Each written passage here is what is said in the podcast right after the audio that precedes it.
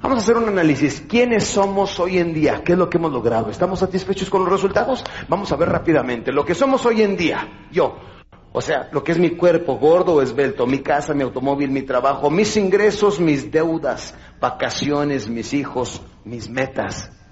Todo eso ha causado el yo. Yo soy responsable de todo eso, ¿sí o no?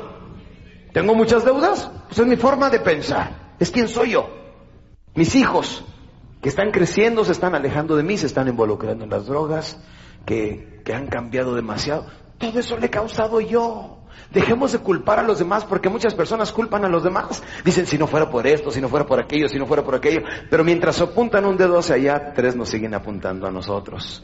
Todo lo podemos cambiar. Inclusive mi pareja, la calidad de comunicación que tengo con mi pareja, el entusiasmo, la calma, la familia, la paz mental, la depresión, la alegría, la seguridad propia, la autoestima, tiene muchísimo que ver con lo que yo pienso. ¿Están de acuerdo conmigo? Yo lo he causado. Se dice que el primer paso para poder cambiar es aceptar. Se dice que un problema comprendido y aceptado está el 50% resuelto. Así es que si yo quiero cambiar, debo de preguntarme. Y aquí es donde vamos a hablar de cómo cambiar lo intelectual. Pongan atención. Y me los voy a llevar paso a paso de cómo cambiar lo intelectual. el primer resultado de lo que yo soy viene siendo por mis hábitos. ¿Están de acuerdo conmigo?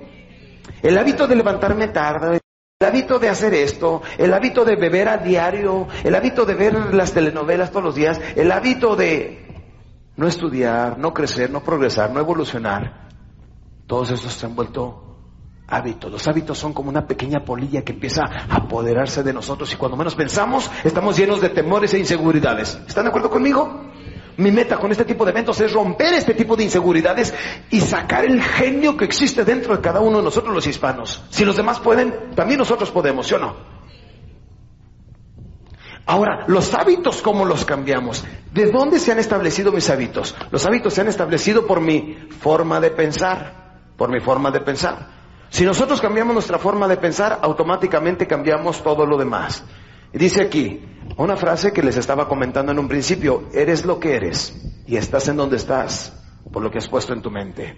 Puedes cambiar lo que eres y puedes cambiar dónde estás, cambiando lo que pongas en tu mente. Pongan atención al frente, por favor. Si no les gusta dónde están o lo que son, cámbienlo. ¿Y cómo lo pueden cambiar? Cambiando la forma de pensar. Si cambiamos nuestra forma de pensar, automáticamente cambiamos nuestros hábitos. Y si cambiamos nuestros hábitos, automáticamente cambiamos todo nuestro entorno, todo lo que somos, ¿sí o no? La calidad de comunicación con mis hijos, voy a tener mayores ingresos, manejar mejores automóviles, tener una posición importante, ¿por qué no? Dios nos puso en un mundo donde hay en abundancia. Dijo, aquí está, hijo, sírvase con la cuchara grande. ¿Y qué hacen muchas personas? Utilizar todo su poder mental contra ellos autodestruyéndose. ¿Y saben a quién le echan la culpa? Al mero mero. ¿Tampoco no? ¿Por qué yo, Dios mío? Mira, si nos hablara y diga, ¿qué, qué, qué, qué, yo qué tuve que ver con eso? ¿Acaso no te merezco un buen automóvil? Una buena casa, un buen viejo. Hasta de eso, ¿sí o no? Ahí tienen a San Antonio parado de cabeza. Ay, tengo un bien viejo, que bien, mantenga con mis hijos. Todos somos culpables de nuestro destino, somos responsables de nuestro destino. Y si nosotros cambiamos nuestra forma de pensar, cambiamos nuestros hábitos y cambiamos todo. ¿Hasta ahí vamos bien, campeones? Bien, ahora pregúnteme, ¿cómo se cambia la forma de pensar? Pregúnteme. Voy para allá, no me presionen. Vean ustedes, para cambiar nuestra forma de pensar hay que cambiar dos cosas muy especiales. Aquí quiero que se me enfoquen muy bien en esta información. Las reglas fijas.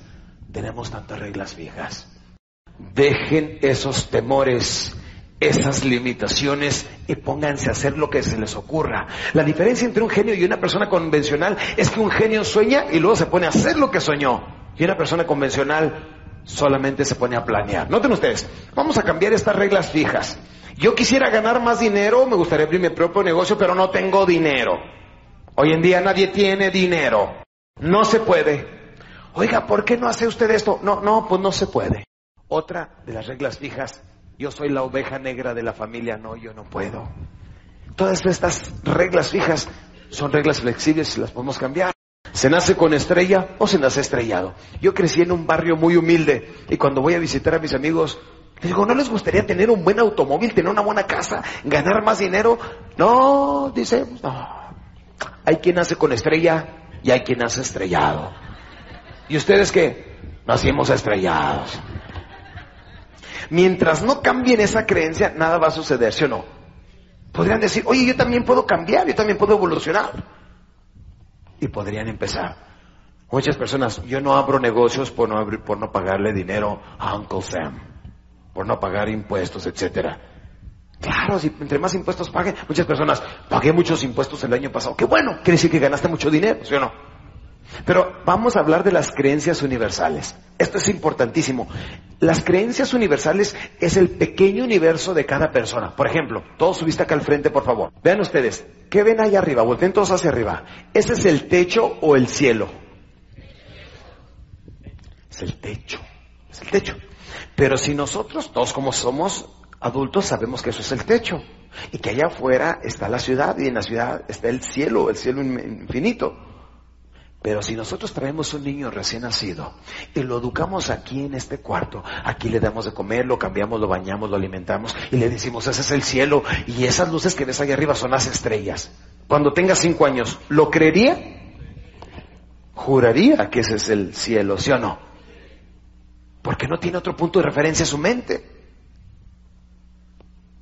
Cuando nosotros queremos cambiar, necesitamos cambiar el punto de referencia.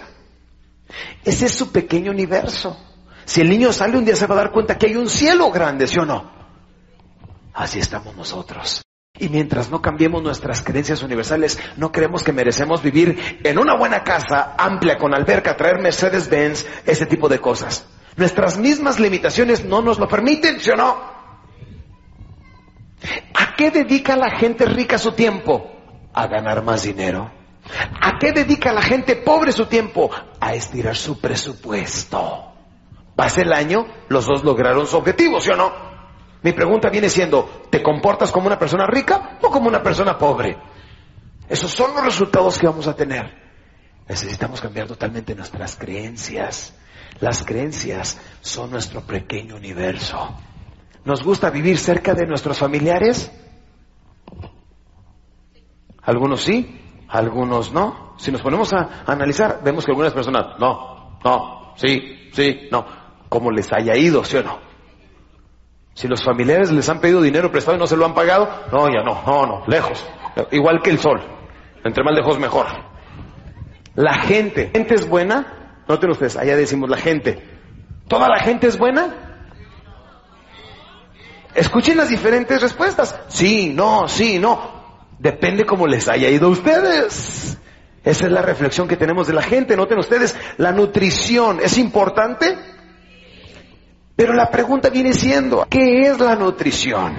Digo un señor, si no fuera a su casa a comer ni a cenar, descríbame un buen desayuno que le aguante todo el día.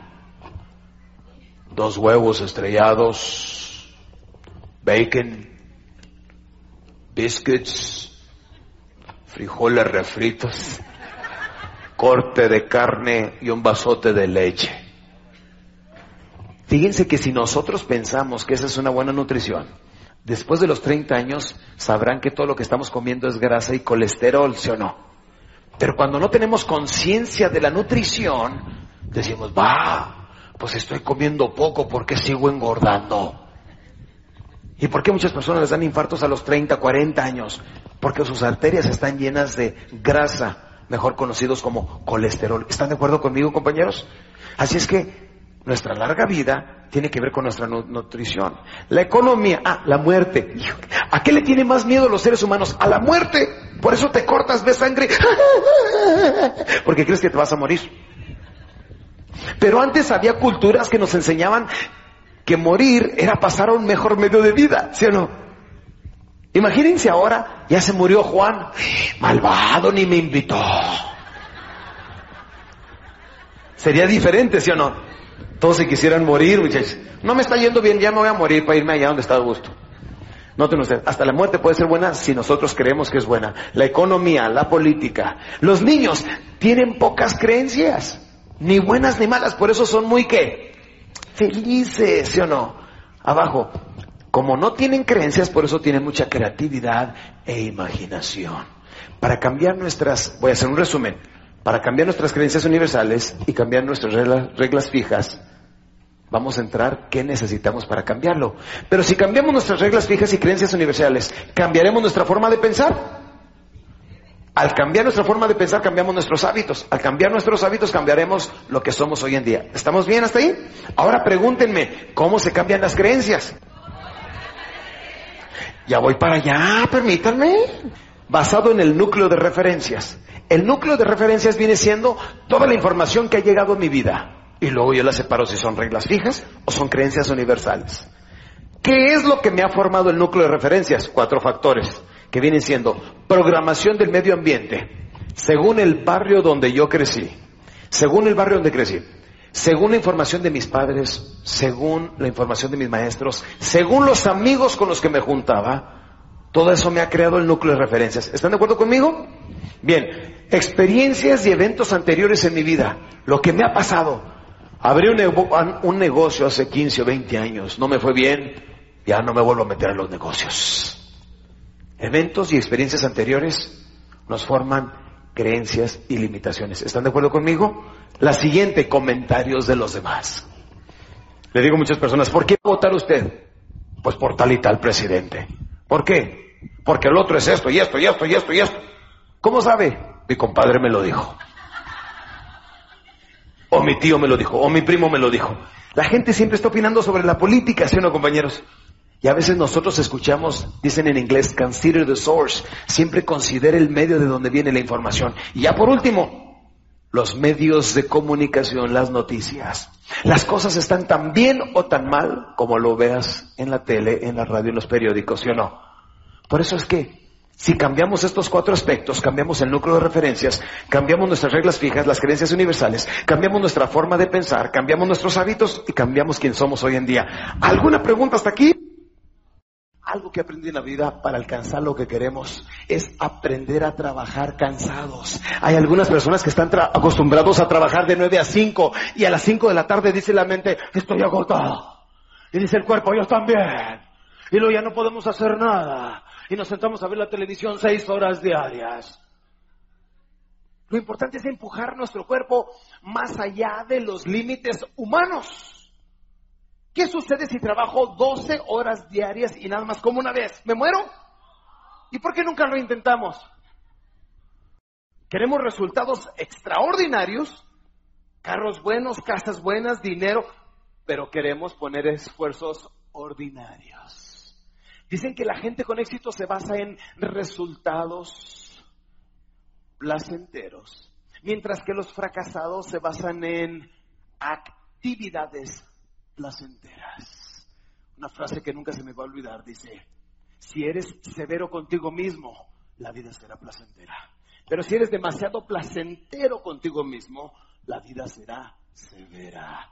Veo mucha gente joven aquí con energía, no puede ser posible que esté ahora ya estén cansados. Siempre podemos hacer nuestro segundo esfuerzo y hacer mucho más. La palabra eficiente significa efectuar más seguido. Les voy a enseñar algo que aprendí, que no lo tengo allá en acetatos, voy a hablar de las facilitaciones neuronales. Yo me estoy preguntando por mucho tiempo.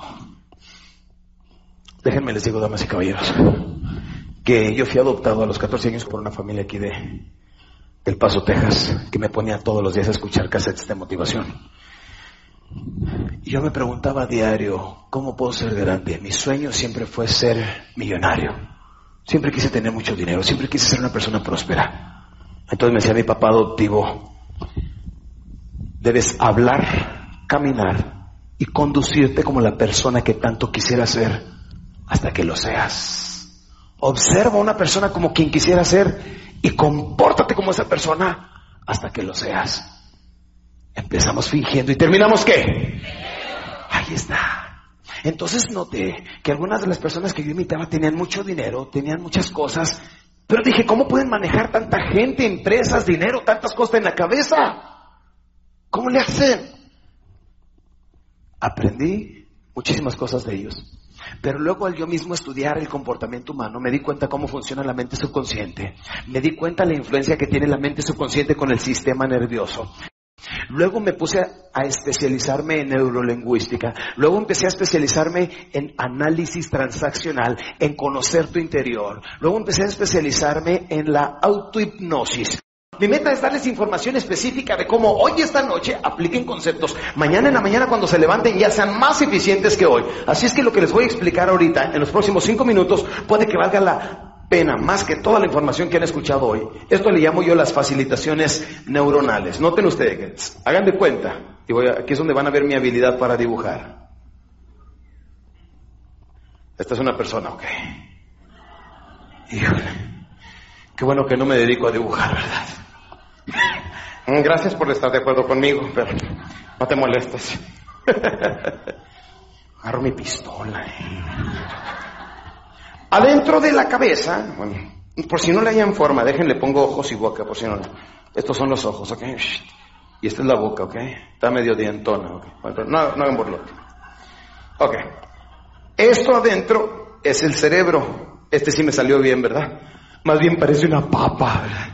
No, pero es un cerebro, por eso se los tengo que explicar, porque luego no le hayan forma. Dentro del cerebro tenemos unas pequeñas bolitas que se llaman neuronas cerebrales. Estas neuronas, haz de cuenta que están de esta manera así, uh, uh, y se dice que tenemos entre 10 y 25 billones, billones de neuronas cerebrales. Son las células inteligentes en nuestro cuerpo. Y tenemos tantas de ellas y están conectadas. Pero son tan inteligentes que ni siquiera pierden tiempo en reproducirse. Son las únicas células en nuestro cuerpo que no se reproducen. Las neuronas cerebrales. Son las inteligentes, son las que manejan todo el cuerpo.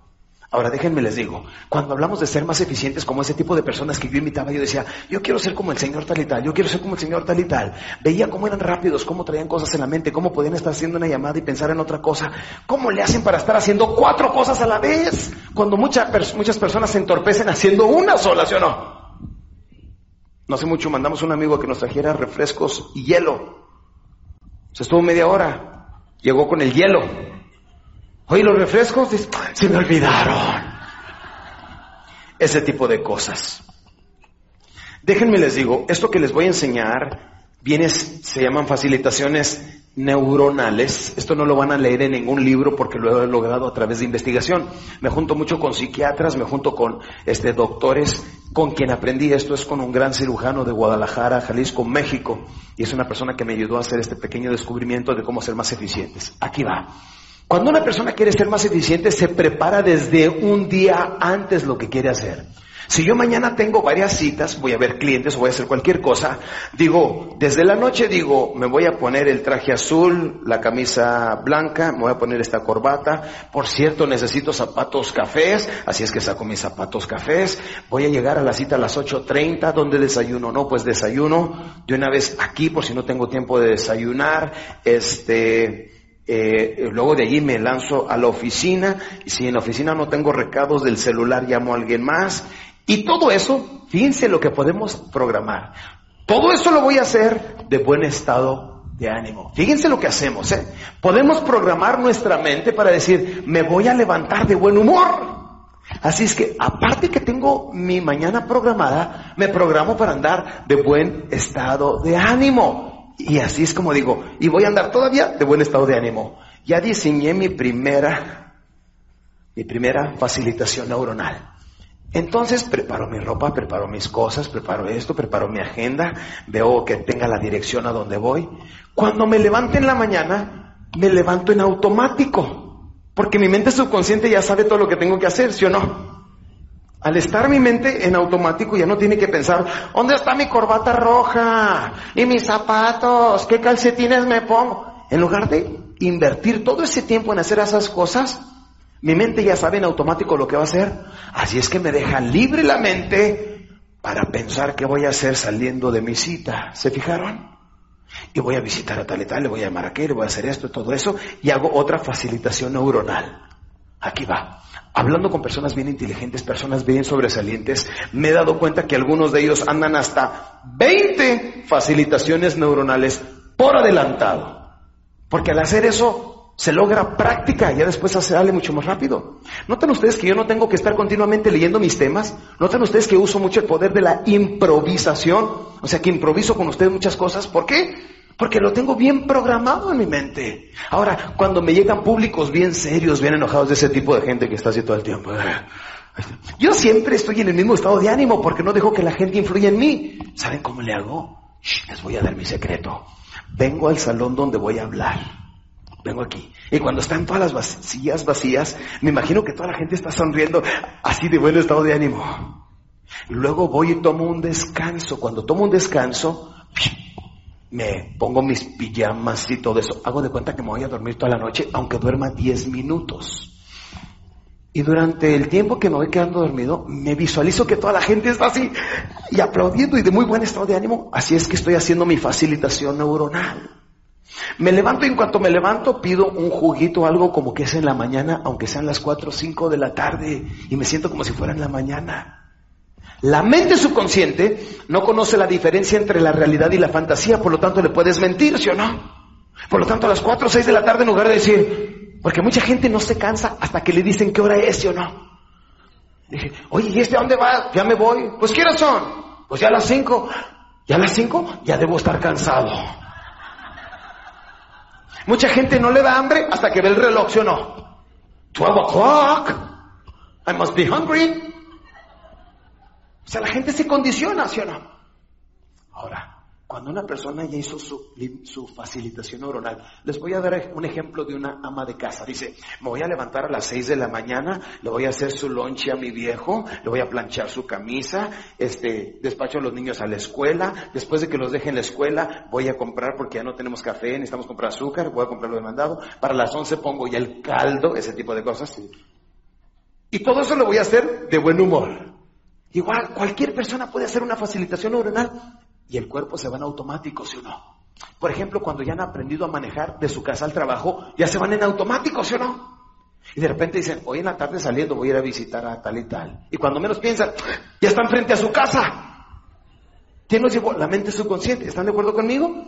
Lo que quiero es que conozcan cómo funcionan las facilitaciones neuronales para que aprendan a andar dos o tres pasos, o cuatro o cinco adelante. Pero de seguro, un paso adelante. ¿Qué les parece? Ahí es donde desarrollamos la agilidad mental para los negocios. Ahí es donde estamos hablando con una persona y cuando te dice una persona algo, ya tienes tú la respuesta antes de que el otro termine. Ahí es donde nos volvemos más inteligentes que los inteligentes normales.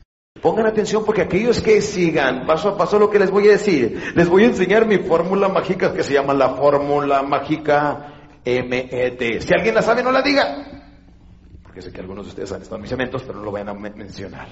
Dice, para ganar dinero hay que utilizar la fórmula M, E, T. Necesito de su completa presentación. La próxima vez que se me sientan tristes, cansados, deprimidos o acongojados, utilicen la fórmula T y en ese preciso instante van a ganar dinero. Para ganar dinero hay que mover el trasero. Digo, en el buen sentido de la palabra, no quiero que van a decir después, no, que Alex Day nos dijo que, no, no, no, por favor. Todos podemos ganar dinero, pero cuando hablamos de ganar dinero y hacernos millonarios, estamos hablando de, siempre andar un paso adelante y trabajar bien duro. ¿Están de acuerdo conmigo? Noten ustedes cómo nos estamos yendo paso por paso. Hemos hablado de la física, la estética, la intelectual, la económica, vamos a hablar de la familiar, un área mucho, muy importante. La gran mayoría de las personas, adultos casados con niños, les pregunto, ¿por qué trabaja usted? ¿Qué creen que me contestan? Para mis hijos. Para brindar el mejor estilo de vida posible a mis hijos.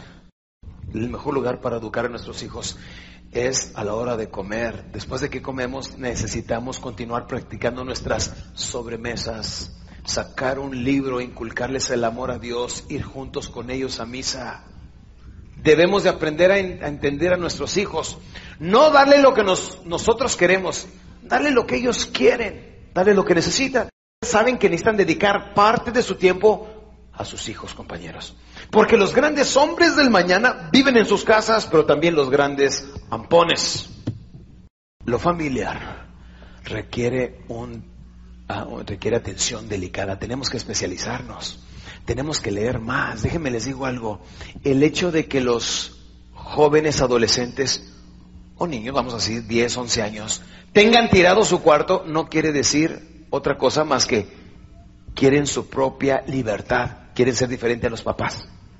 Lo que les prohíban los papás es lo más deseado para ellos. Error damas y caballeros, y todas las personas que nos ven en el video, si les va bien económicamente, no cometan este error, no les compren carros caros a sus hijos. Uno de los más grandes errores. Porque entonces el hijo cambia la prioridad. Ya no es la escuela su prioridad, sino el automóvil.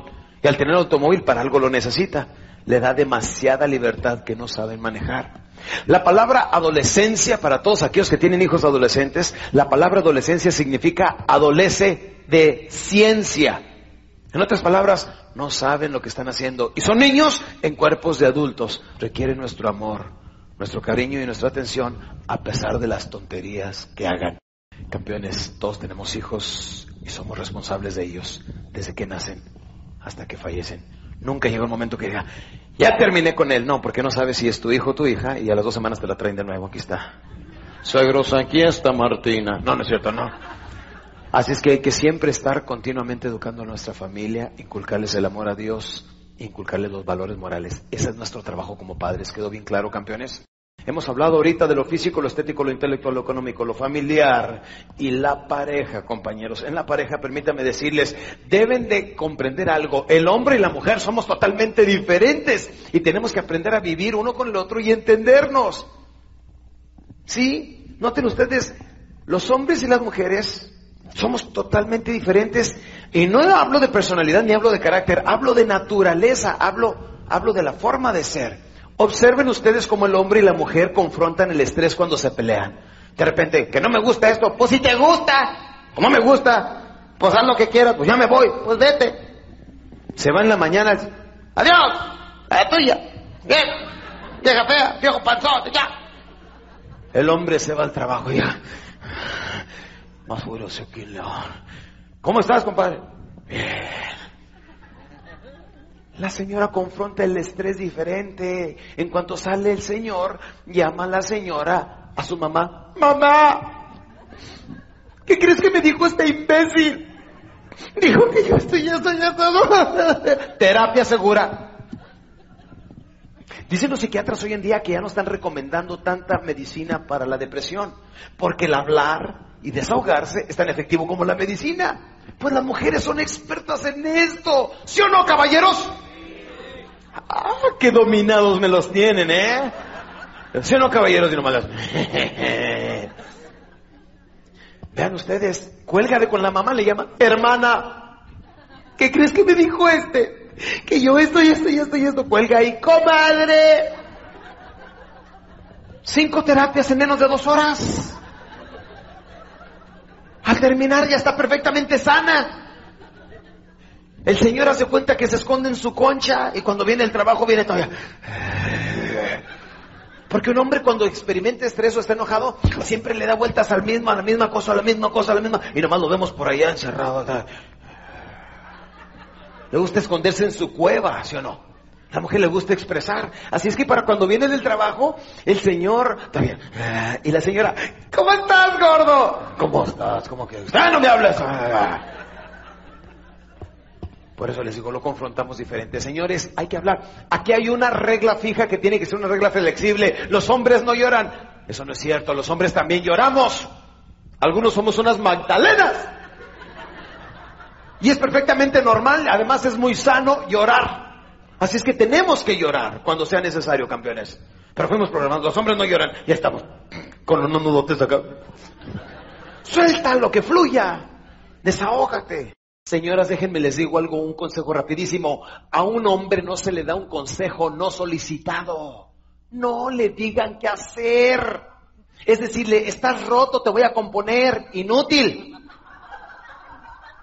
Señora, no le digan, Ay, ya deberías de bajar la panza, mira, está muy gordito. Menos adelgaza, ¿sí o no? No le digan qué hacer, señoras, no les gusta. Otra cosa, cuando van manejando a alta velocidad, no le digan, bájale, te van a infraccionar. Más rápido le da. Cuando van llegando a una fiesta, ya le ha dado tres veces a la cuadra la vuelta. Ya ve que anda perdido, pero no le gusta aceptar ante la esposa que ya se perdió. Señora, no le diga, ¿por qué no preguntas? ¡Ah! ¿Verdad que no, caballeros? Cuando van al supermercado, que ven un, un, espacio ahí para estacionarse y se lo pasó, no le digan, aquí está uno. ¡Les da coraje! ¿Sí o no, compañeros? También, para las damas, déjenme les digo que el hombre por naturaleza le dicen el arreglalo todo, todo le gusta arreglar. Típica terapia, llega el señor bien cansado del trabajo y la señora, ¿qué pasó mi amor? ¿Qué tienes? Todo el día he traído un dolorón de cabeza, el niño se cayó en la escuela, le robaron a Panchito la bicicleta y mi madre está bien enferma. Entre el arreglalo todo, no te preocupes. Tómate unas aspirinas, vete a visitar a tu mamá, yo curo al niño en la rodilla y le compramos a Panchito otra bicicleta. Ya arregló todo en un momento. Y la señora, ¡No quiero! ¡Ah! ¿Pero qué tiene? ¡No te metas! ¡Ah! Esta señora sí está loca. No la entiende. ¿A poco no, compañeros? No entendemos a las señoras, ¿verdad que no, caballeros? Déjenme les digo por qué. Lo único que la señora quiere hacer es terapiarse, es que le escuche. No quiere que le resuelvas todos sus problemas, nada más quiere que le escuches. Así es que la próxima vez que les diga algo, usted nomás cállense y haga... "Mm". Cualquier cosa que digas va a ser usada en tu contra. Lo único que la señora se quiere es que lo escuches. Y que mi mamá está muy enferma. ¡Ay, qué lástima! Tanto que quiero esa hermosa señora. Y dice, y que el niño que... Oh. ¿Y qué me pasó aquello? Oh. No, no, no, así no, así no, así no, muchachos, más. Oh. Y al final la abrazan y le dicen, pobrecita, mi amor, se ve, se ve que has tenido un día muy largo. Y la señora lo abraza, por eso te quiero por inteligente. No, no he hecho nada. Pero si les gusta, de hecho, caballeros, estoy diseñando un libro que se va a llamar el Diccionario de Bolsillo Alex Day para entender a la mujer. Para que traigan su diccionario y sepan exactamente cómo entender a la mujer. ¿No les gustaría, caballeros? Porque a veces no les entendemos, campeones. A veces que llegamos y le decimos, ¿qué tal, mi amor? ¿Cómo estás? ¡Ah! A ver, desciframe eso. Pues ya lo estoy poniendo en el diccionario. ¡Ah! Significa, no, no me hables, panzón. Así es que cuando llegue ese, ¿qué pasó, mi amor? ¡Ah! No me hables, panzón. O cuando le dices, vamos a dar una vuelta, le dices, ¡Ah!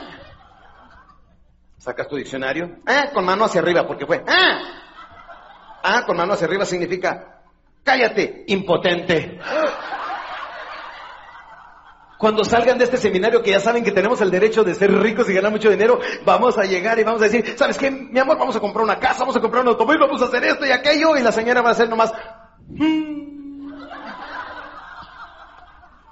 Vas a decir, espera, sacas tu diccionario. Hum, con ojos hacia arriba, porque es hum. Significa, te me haces muy ojón para que seas palomo. O sea, incapaz. Ustedes ven, damas y caballeros, y observamos la gráfica, notamos que la pareja viene siendo los dos pilares que detienen todo lo de arriba. Cuando se empieza a quebrar cualquiera de los dos pilares, se pierde el equilibrio en la vida de cualquier persona, ¿sí o no? Lo familiar, lo económico, lo intelectual, lo estético y especialmente lo físico, ¿sí o no? Por eso es tan importante darle el mantenimiento. Dedíquense al menos 10 minutos uno para el otro, especialmente los casados que tengan más de dos hijos. Qué bárbaro, nunca tienen tiempo para ustedes. Al menos 10 minutos por semana, ¿sabes qué, mi amor? Señores, rescaten a su esposa. Sean malos, rescátenla. Un café, cualquier cosa, sáquenla de ahí. Si es que no se ha vuelto loca hasta ahorita, pobrecita.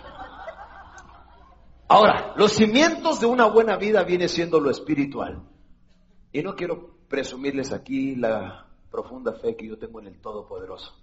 Nada más que si no les ha pasado, tal vez algún día les suceda que necesiten la ayuda de algo o de alguien más allá del alcance de la solución humana. Y es ahí donde muchas personas dicen, Dios mío, ayúdame. Pero mucha gente cree que Dios viene siendo una aspirina que debe estar en el botiquín, en el medicine cabinet. Que solamente lo sacamos cuando lo necesitamos. No hace mucho me tocó un, vie un, vie un viejo, un viaje. Perdón, perdón, perdón, perdón, perdón.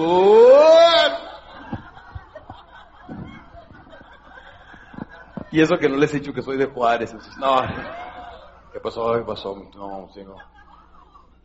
No, no era el suyo, yo tenía el mío. Perdón, jóvenes. Déjenme les digo, campeones que no, en una ocasión me tocó un viaje muy largo, eran de tres horas y media en el jet, de repente se desplomó. Yo que llevo casi ya diez años viajando continuamente, yo sé que ese tipo de ráfagas de aire y de viento son normales, pero en un ratito se volteó el carrito de la comida contra la parte de arriba, la gente que no trae el cinturón, tremendo golpe que se dio contra la parte de arriba y demás.